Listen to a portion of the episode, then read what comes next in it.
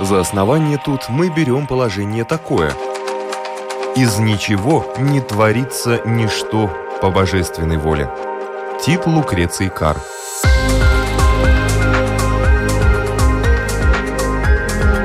Дерзкие теории, смелые гипотезы, предположения, которые завтра могут стать аксиомами. Программа обо всем, что нас окружает.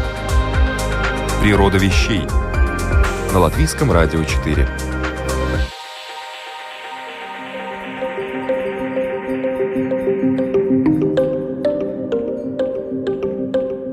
Приветствую вас, дорогие любители, узнавать новое об уже известном. В эфире программа «Природа вещей» и я, ее ведущая Людмила Вавинска.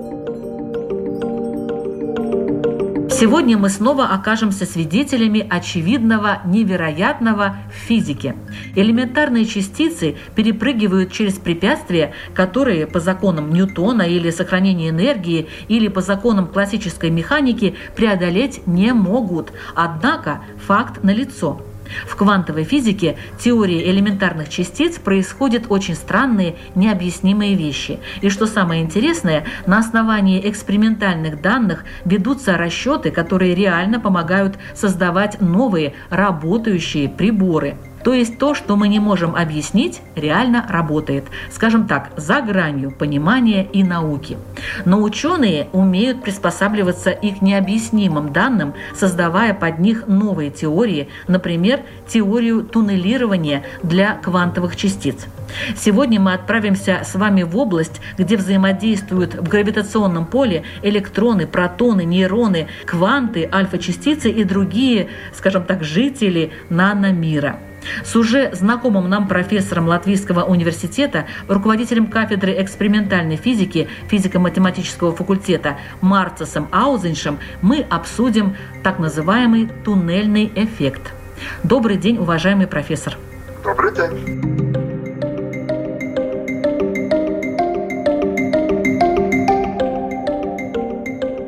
Что такое туннелирование и каким образом происходит этот процесс? Наверное, мы тогда должны немножко коснуться основ квантовой физики. И, наверное, и в вашей передаче мы говорили, и я допускаю, что слушатели и в других источниках слышали или, может быть, читали, что в квантовой механике одним из главных элементов называется, главный элемент называется волновая функция или волна де Броли. На самом деле это достаточно интересный такой концепт, который в остальной физике, в классической физике практически не встречается. Это некое поле, и в классической физике, как правило, мы все поля можем очень просто мерить. Ну, например, у нас есть электрическое поле, мы делаем измерительный прибор и видим а, интенсивность электрического поля. То есть можем если не прямо руками пощупать это поле, то ну, во всяком случае достаточно точно физически измерить, что это такое. А вот волновая функция – это некое поле вероятности. И вот если мы посчитаем, как это поле вероятности себя ведет, например, частицы, которые находятся в некой потенциальной яме. Есть такое явление в квантовой физике. Если мы хотим это очень просто представить чем-то таким то, что мы можем себе хорошо представить, мы можем представить некую действительно яму, в которой находится частица в классической физике. И вот если в этой яме находится частица, и мы представляем, как она себя ведет, но, очевидно, она может кататься по низу этой ямы, докатываться до одной границы, а потом от нее отражаться, катиться до второй границы и так далее туда-обратно может перемещаться. Если мы эту частицу представим очень маленькую, эту яму на микроуровне, на квантовом уровне, то оказывается математика говорит нам очень как бы непривычное явление. Математика будет утверждать, что вот это поле вероятности, вот эта волновая функция не кончается у границы ямы. То есть частица может оказаться внутри стенки этой ямы, может проникнуть туда, куда классическая частица никогда проникнуть не может. И вот на заре, так сказать, квантовой физики, когда это явление было описано, возник вопрос. Ну, это так бы математический просто результат, который не имеет ничего реального под собой, потому что трудно представить, что частица действительно проникает просачивается как-то внутри вот этой стенки. Или это все-таки что-то реальное. И вот туннельный эффект, который, кстати, потом, наверное, мы поговорим, описывает очень много очень конкретных явлений и может иметь очень конкретные интересные практические предложения. Вот этот туннельный эффект дал ответ, что на самом деле это очень реальное явление. Потому что мы можем представить, что вот эта стенка этой ямы, это не просто такая стена, которая бесконечно толстая и так далее, это такая тонкая стенка шарик подкатывается к тонкой стенке и просачивается в нее. Но вот тогда, если мы спрашиваем, а как глубоко он просачивается? Может быть, он просачивается так глубоко, что может появиться на другой стороне стенки. То есть может как бы через нее пройти насквозь пройти этой стенки. Ну, как вы понимаете, звучит как научная фантастика. Но, тем не менее, физики задались вопросом, ну, так, если у нас математика говорит, что она может просачиваться в стенку, если стенку сделать достаточно тонкой, может быть, мы увидим частицу на другой стороне стенки. И если увидим, то нам будет полное основание утверждать, что это не есть просто как бы математический результат, который не имеет физики под собой, что может быть, это действительно физический результат. И оказалось, что это действительно так. Если мы находим такие объекты в микромире, где частица подходит к стенке, которая имеет определенную толщину, не очень толстая, то в определенных случаях это вероятностный вопрос, вероятностный процесс, возникает вероятность, что вдруг эта частица окажется на другой стороне стенки и выйдет через эту стенку, будет туннелироваться через стенку. Мне кажется, что вот это то, что можно просто сказать, что такое туннельный эффект.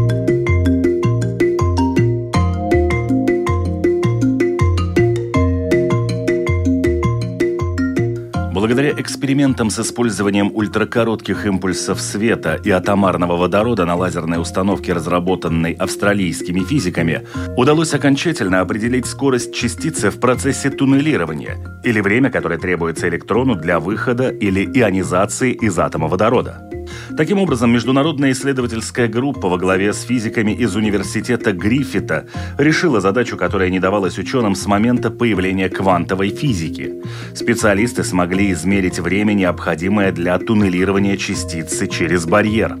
Оказалось, что частица преодолевает барьер за мгновение или хронон – Впервые ученые наблюдали это в лаборатории с помощью Attaclock, устройства, которое использует свойства света для измерения частиц. Результаты сходились с теорией в рамках экспериментальной неопределенности мгновенного туннелирования.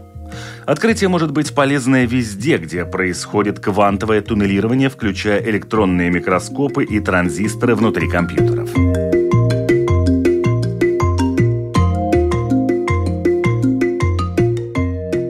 Возникает несколько вопросов сразу. Во-первых, вы сказали, стенка может быть тонкой. Стенка может быть и не тонкой, но через нее проникает эта частица. Это первый вопрос. Потом, а что находится за этой стенкой и что может вызвать вот это желание, скажем так, частицы преодолеть этот барьер? Во-первых, когда вот вы говорите, что она перепрыгивает через эту стенку, вот это как раз то, что нам хочется думать. Она находится в каком-то ограниченном объеме пространства, вот есть стенка, она через эту стенку перепрыгнет.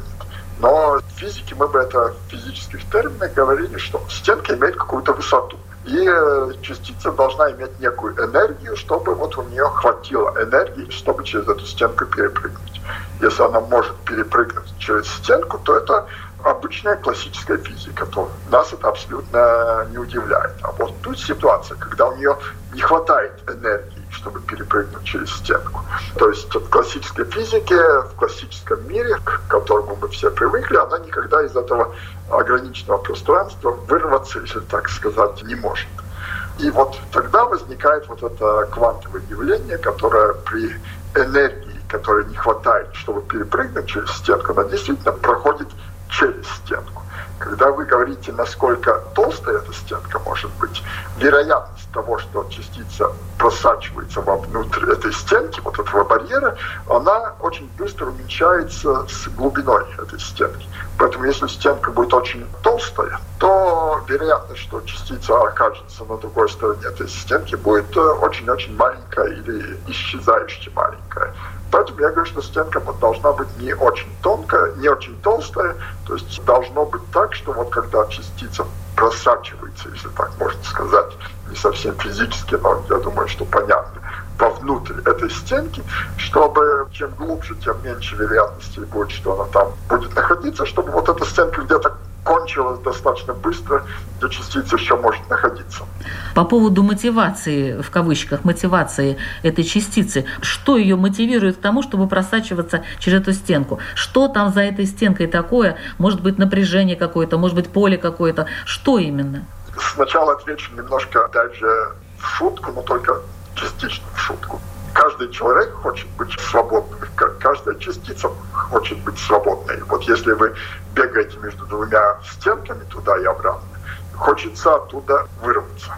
А вот если бы все-таки, чтобы это было более конкретно, некий пример, вот у нас, например, вот одно явление, где советский, потом американский, немножко каламбурно, в этом есть смысл физик Джордж Гаммов первый, кто предсказал вот этот туннельный эффект или объяснил при помощи туннельного эффекта реальный физический процесс, это распад атомного ядра. И из ядер иногда возникают частицы, так называемые альфа-частицы, что есть на самом деле не что иное, как э, ядро атома гелия. То есть это есть альфа-распад ядра радиоактивные ядра распадаются, из них, вылетают вот эти альфа-частицы. И вот если мы будем смотреть точки зрения классической физики, то э, ядро удерживает эту альфа-частицу достаточно сильно, чтобы ей не хватало энергии, и на самом деле она бы никогда не могла бы из этого ядра вылететь. Но, тем не менее, если мы опишем физически вот какие это силы, которые удерживают альфа-частицу в ядре, то мы увидим, что на самом деле вот эти силы образовывают так называемый потенциальный барьер, вот как раз эту стенку. И альфа-частица, несмотря на то, что у нее не хватает энергии, чтобы через этот барьер перепрыгнуть, она вот может туннелироваться через этот э, барьер и вырваться на свободу. То есть это не должно быть некое электрическое поле или что-то такое, которое вырывает э, частицу. Когда она уже вылетит из ядра, она будет иметь меньшую энергию, и, как мы знаем, это абсолютно общий принцип физики, что любая физическая система хочет занять положение с наименьшей энергией. Вот альфа-частица, когда она вылетела из этого ядра, она имеет э, меньшую энергию, нежели она была внутри ядра. Но чтобы она могла это сделать, вот абсолютно необходим туннельный эффект. А все ли частицы проникают через барьер, или это явление носит какой-то вероятностный характер, и в чем эта вероятность выражается? Вот эта вероятность как раз выражается в том, с какой вероятностью, как глубоко частица просачивается и как все явления в квантовой физике, это есть некая особенность квантовой физики, носят э, вероятностный характер, то есть атомное ядро распадается с определенной вероятностью, атом, который э, просто находится в возбужденном состоянии, э, распадается с определенной вероятностью и так далее любое физическое явление на квантовом уровне, а если мы его будем объяснять, мы рано или поздно придем к тому, что есть некая вероятность, чтобы этот процесс проходил. Вот есть некая вероятность, чтобы эта альфа-частица из ядра вырвалась, вылетела, и вот эта вероятность будет тем больше, чем этот барьер будет более тонким. Если этот барьер будет более толстым, широким, то вероятность будет, соответственно, уменьшаться. Понятие «туннель», оно немножко смущает, скажем, меня как простого пользователя физических законов. То есть вот есть как бы тоннель, и вот через него как бы проникает. Да-да, это, наверное, больше как бы как, как любой термин физики, он может иметь разные ассоциации у нас. То есть ничего похожего на научную фантастику, где там в пространстве возникает некая туннель и что-то там через нее, этот туннель оказывается где-то в другом месте. Тут не открывается какое-то специальное отверстие или что-то такое. То есть это просто туннелирование или туннель, очевидно, это терминологически возникло из-за того, что вот у нас есть некая гора, если хотите, вот этот барьер, через которую перекатиться шарик не может, перелететь не может. И вот как э, я бы сказал, э, когда мои дети были очень маленькие и ходили в детский сад, у них была такая наивная детски садовская присказка, когда моя дочь спрашивает меня, ну вот почему заяц бегает через гору улыбается, ожидая от меня ответа. А оказывается, с ее точки зрения, правильный ответ, она, что заяц бежит через гору, потому что он не может побежать насквозь эту гору. Вот если у зайца не хватает силы, энергии перебежать через гору, вот эта альфа-частица не может через этот барьер перепрыгнуть наверх, то она вот в квантовой физике вот оказывается может насквозь этой горы пробежать, но в этом не должно возникать там некое отверстие, дыра и так далее. То есть это чисто квантовое явление. Частица была в одной стороне этого барьера, и вдруг оказывается на другой стороне с определенной вероятностью.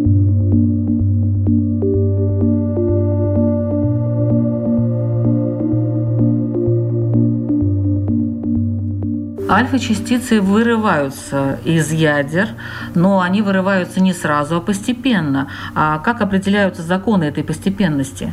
Я думаю, что надо перефразировать то, что я уже говорил. Вот если барьер очень толстый, то вероятность э, возникнуть частицы на другой стороне будет маленькая.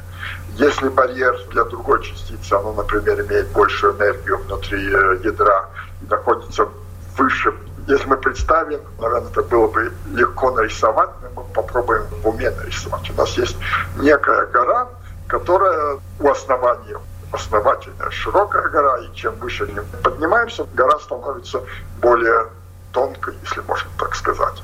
И вот если частица, альфа-частица находится у подножья этой горы, она должна очень толстый слой туннелироваться. И вероятность будет маленькая, и это происходит не очень часто.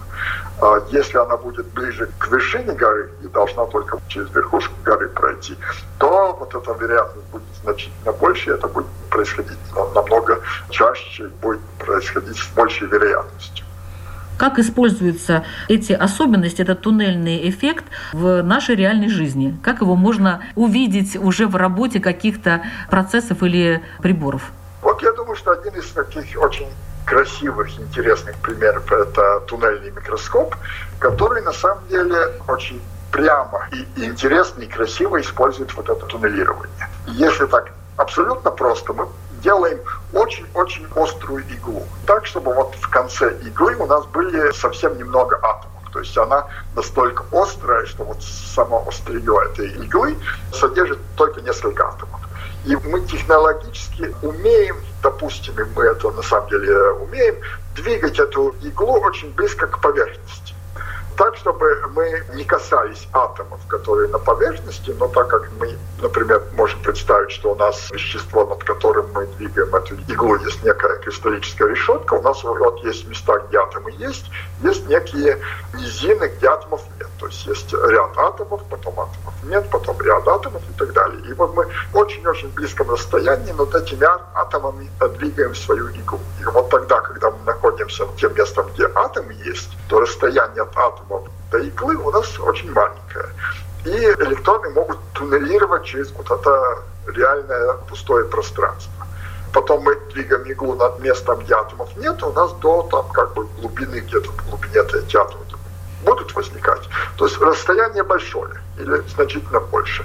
Туннелирование имеет очень маленькую вероятность. И вот так мы двигая иглу и смотрим, где электроны туннелируют через это пространство, где, где нет, можем и сканируя, поэтому мы говорим, что это сканируемый туннельный микроскоп, сканируем поверхность, на самом деле можем увидеть, ну, увидеть, наверное, немножко беря в кавычки, в том смысле, что глазом мы не увидим, а вот наша система регистрирует поверхность, на которой мы видим на самом деле, как отдельные атомы расположены. Если компьютером можем эту картинку нарисовать, мы имеем очень красивые, убедительные ситуации, где мы видим реально вот атомы на поверхности некого вещества располагаются определенным образом. То есть мы видим атомы. Картографируем э, эту поверхность, ну, да? да? да Создаем карту. Деле мы как бы сканируем и в каждой точке видим, где нет атомов, и на самом деле можем потом увидеть весь ландшафт, если так можно сказать, поверхности вещества.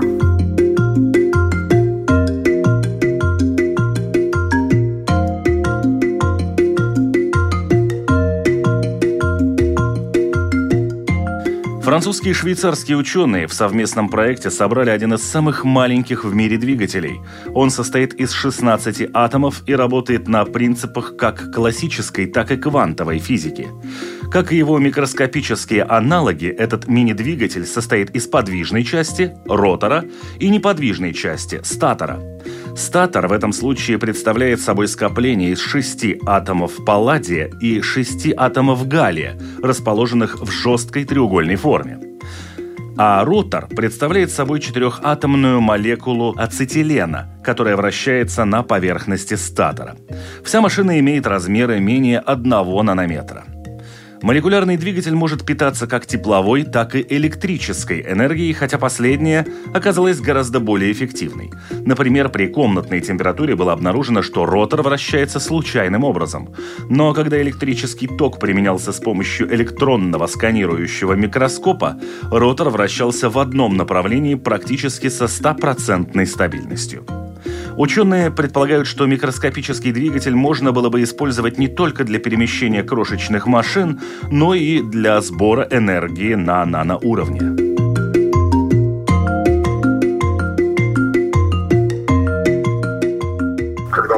Исследуем разные материалы, мы знаем, что физика материалов – это абсолютно огромная область. И когда мы, например, создаем разные полупроводниковые устройства и так далее, мы сейчас уже делаем все настолько миниатюрным, что мы на самом деле уже делаем на уровне атомов.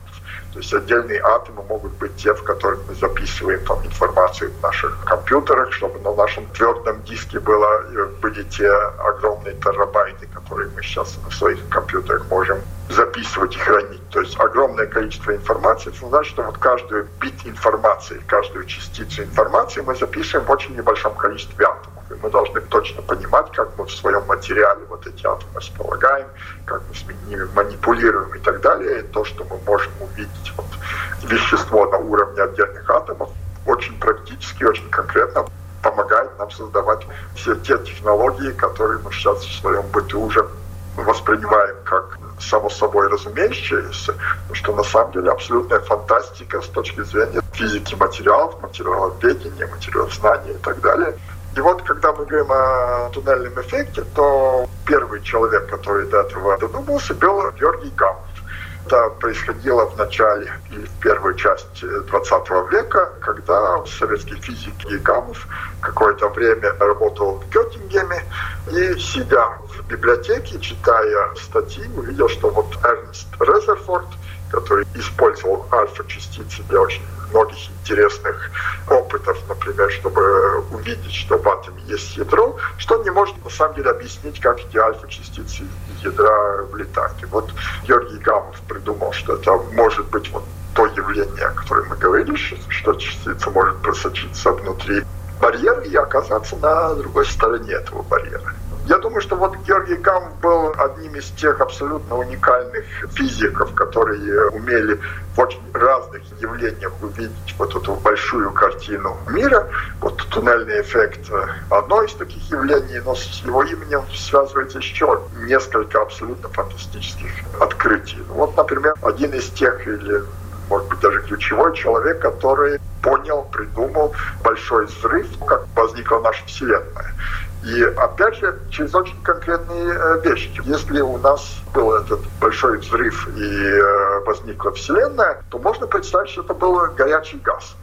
Газ из разных частиц, в основном из фотонов, из излучения. Вот этот газ начал расширяться.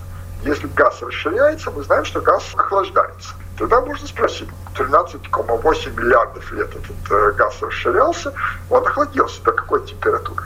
Оказывается, он охладился приблизительно до 2,7 градусов Кельвина, то есть в этой абсолютной шкале температур. И вот если теория большого взрыва правильна, то Вселенная должна быть излучение Вселенной иметь вот эти температуры 2,7 Кельвина. Это предсказал Гамов, правда, предсказал немножко другую цифру, тогда было меньше экспериментальных данных, но принципе, вот с такими достаточно простыми размышлениями, если был большой взрыв, то есть все расширялось, что с ней происходило, оказалось, что вот он был абсолютно точен в этом. Еще одно абсолютно как бы уникальное открытие. Мы знаем, что есть ДНК. То есть есть некая органическая большая молекула, если можно сказать, где зашифрован весь наш генетический код, и то есть живые организмы поэтому могут э, воспроизводиться и так далее. Гамов на самом деле был первый, абсолютно не будучи биологом, который задался вопросом, вот если есть такая большая молекула, где вся информация она записана, то как это там записано. И вот эти четыре нуклеида, то есть на самом деле только четыре буквы алфавита, четырьмя буквами алфавита, весь генетический код можно в этой молекуле э, закодировать. И вот Гамма был тот, который сказал, чисто подходя математически, спросил, если в молекуле это записано, вот какими буквами это записано, какими цифрами это записано. И Гамма был тот, который это все предсказал. И такие абсолютно уникальные ученые в, в научном плане, они, оказывается, и в личной жизни абсолютно уникальные. Вот я когда говорю Георгий Гамов, наверное, будут много физиков, которые говорят, что они не знают Георгия Гамова, они знают Джорджа Гамова. Потому что Георгий Гамов в какой-то момент своей жизни решил, что в то время в Советском Союзе в 30-е годы физикам стало достаточно сложно ездить на разные международные конгрессы, конференции, работать за границей. Вот я говорю, что Гамов открытие сделал работу в Геттингене, потом он несколько лет работал в Копенгагене в институте Нила Бора, и в какой-то момент он почувствовал, что ему эта возможность работать свободно за границей становится трудной, что надо что-то с этим делать. И вот как теоретик, во-первых, он решил, что надо, если не выпускают просто, то надо убегать из Советского Союза.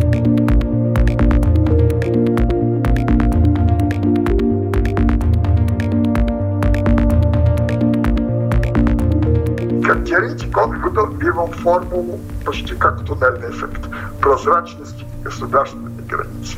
И он по его немножко шуточному, но тем не менее выводу оказалось, что все границы страны одинаково прозрачны. Вот через, например, финскую границу до нее легко добраться, но ее сильно охраняют. Умножение трудностей легко добраться и сильно охраняется. Есть некая величина. Можно пробовать убегать через границу китайскую туда очень трудно добраться, но, ее почти не охраняют в то время. Вот он вывел некое соображение, формулу, что все границы одинаковые, все равно как убегать. И поэтому он решил своей молодой женой, находясь в доме отдыха Академии наук в Крыму, что он будет на Байдарке, они просто на Байдарке уедут в э, Турцию. И они реально пробовали это сделать. Но море разное, обманчивое, там случился ветер, и они до Турции не добрались через какое-то достаточно большое количество часов вернулись туда, обратно на базу. Никто не подозревал, что они хотели убегать из страны, решили, что море молодые люди заблудились, и вот счастье, что они вернулись назад. И вот ничего Гамову не удалось. Потом, как он уехал из Советского Союза, тоже достаточно интересно. Были такие солвеевские конгрессы, где меценат, можно так сказать, или очень богатый человек Солвей в начале 20 века решил, что физики занимаются фантастическими вещами, что надо их время от времени собирать вместе где-то в одном месте, чтобы они обсуждали и говорили, что обязательно что-то возникнет. И вот были сальвейские конгрессы, где все звезды мира собирались. И один такой конгресс был в 1933 году, куда пригласили Гамова правительство его не выпускало из Советского Союза. И тогда его коллеги, Гамов был уже достаточно известный, коллеги еще более известные, как э, Мария Кюри, Нилс Бор и Ланжавен, обратились к советскому правительству с просьбой Гамова отпустить этот конгресс. Как вы понимаете, при таком ходатайстве ему было дано разрешение ехать на конгресс. Он же с молодой женой хотел э, покинуть Советский Союз вообще. И Гамов один отказался ехать. И, наверное, нам не так легко представить, что в 30-е годы, уже достаточно как бы жесткая ситуация политически в Советском Союзе, Гамов сказал, что ему звонят, что вот в Министерстве иностранных дел для него подготовлен заграничный паспорт, то что Гамов спрашивает, а для моей жены подготовлен? А ему отвечают, нет, она с вами не поедет. Это немножко легенда, но достаточно правдивая. А Гамов говорит, «А, ну, знаете, что я два раза буду ходить в министерство? Вот когда будет два паспорта, тогда звоните, тогда я пойду. Ну, нам кажется сейчас так легко так сказать. В 30-е годы, наверное, не так легко было сказать а, такие слова. Но, тем не менее, по той причине, что ходатайство было серьезным, как я говорю, Кири, Бор, Ланшавен, то в конце концов Гамову дали два паспорта для его и для его жены. Они поехали на Конгресс, и кажется, можно было бы показаться, что все решилось. Но на самом деле все еще не решилось, потому что когда Конгресс кончился, Борг был первый, который был очень озабочен, говорил, что вот Ланжавен же поручился перед советским посольством, что вот он приглашает, ну, что Гамов, очевидно, поедет назад, что это будет неприлично, плохо, если Гамов не поедет все-таки обратно в Советский Союз. И там были большие переговоры, там Мария Кюри ходила к Ланжавену, ходатайствовала как он на это посмотрит, если Гамов не вернется в Советский Союз. Но так или иначе, после вот таких больших пяти в 1933 году Гамов оказался сначала в Европе, очень быстро переехал в Соединенные Штаты Америки и всю жизнь был очень знаменитых нескольких университетах э, Соединенных Штатов, был профессором, преподавал, занимался физикой, стал Джорджем Гамовым, Георгием Антоновичем Гамовым, и вот часть этих открытий делал там. Есть еще один очень короткий эпизод, который все-таки характеризует Гамова. У него были очень хорошие коллеги, друзья. Алфер был такой знаменитый физик Бета, сам Гамов. Все они были друзья в Соединенных Штатах. И вот один эпизод, где Бета с Гамовым на самом деле очень серьезно поссорились. Потому что Гамов придумал один интересный физический эффект и написал статью вместе с Алфером и хотели уже эту статью публиковать, но Гамов решил, что ну, нужно немножко пошутить. Альфа и гамма. Альфа и гамма. Альфа, бета, гамма. Буквы греческого алфавита одна за другой. И Гамов решил, что ну, ради шутки напишем между авторами посередине и бета, чтобы было альфа, альфа, бета, гамма, бета, гаммов, гамма. И ничего не говоря об этом, записал его с авторов, чтобы просто красиво выглядел список авторов в статье, чтобы было альфа, бета, гамма. Но, как можно представить, бета это не очень понравилось. Они а, в какой-то мере немножко повздорили и немножко поссорились на какое-то время, но потом все опять же а, решилось, и дружба продолжалась. Так что мне кажется, что когда мы говорим про разные физические явления, стоит вспомнить и подумать о тех э, людях, которые эти открытия делали, которые эти исследования делали, потому что их характер и какими людьми они были. И вот я думаю, что мои примеры показали, что Гамов был абсолютно не простым человеком с очень интересной биографией и человеческой биографией физики. И думая о физических явлениях, стоит вспоминать о тех людях, которые их открыли.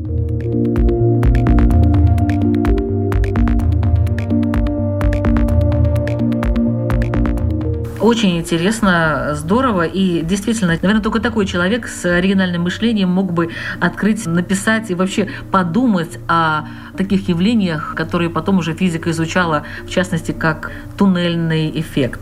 Именно так. Я тут только несколько примеров привел, каким он был человеком. Ну, когда я видел, что Гамов хотел покинуть Советский Союз вместе с молодой э, женой, которая была кстати, тоже физиком, то, опять же, легенда, которая, наверное, только часть легенды, говорит о том, как они вообще решили э, пожениться. Вот Джордж Гамов в шутку рассматривал иногда вот линии на ладони, то, что люди там говорят, что это можно судьбу предсказывать и так далее. Это абсолютно не то, что, во что верил Гамов. Но он заметил, что на его руке две большие линии, которые у большинства людей не пересекаются, что они пересекаются. Ну, некая генетика. Кстати, может быть, это потом к этим генетическим исследованиям Гамова и привело. Но вот когда он познакомился с молодой девушкой Любовью Мохминцевой, то оказалось, что у этой девушки тоже пересекаются. И Гамов сказал, ну вот, интересно, мы можем сделать эксперимент. Если мы создадим семью и поженимся, посмотрим на наших детей, будут они пересекаться или нет. То есть есть некая генетика или нет. Ну, слово генетика да, не было еще известно. Это передается по наследству или не передается. Вот такой эксперимент, который потом длился всю жизнь. Они создали очень хорошую семью и в любви и счастье сложные времена, про которые мы говорили. В эфире была программа «Природа вещей». Сегодня мы изучали туннельный эффект в квантовой физике, а помогал нам в этом профессор Латвийского университета, руководитель кафедры экспериментальной физики Марцис Аузинш. Большое спасибо вам, уважаемый профессор. Спасибо. Над программой работали ведущая Людмила Вавинска, компьютерный монтаж Ингрида Беделе, музыкальное оформление Кристины Золотаренко. Природа вещей удивительная, таинственная и всегда неожиданная. Ее мы открываем каждый четверг в 3 часа дня на Латвийском радио 4. Присоединяйтесь.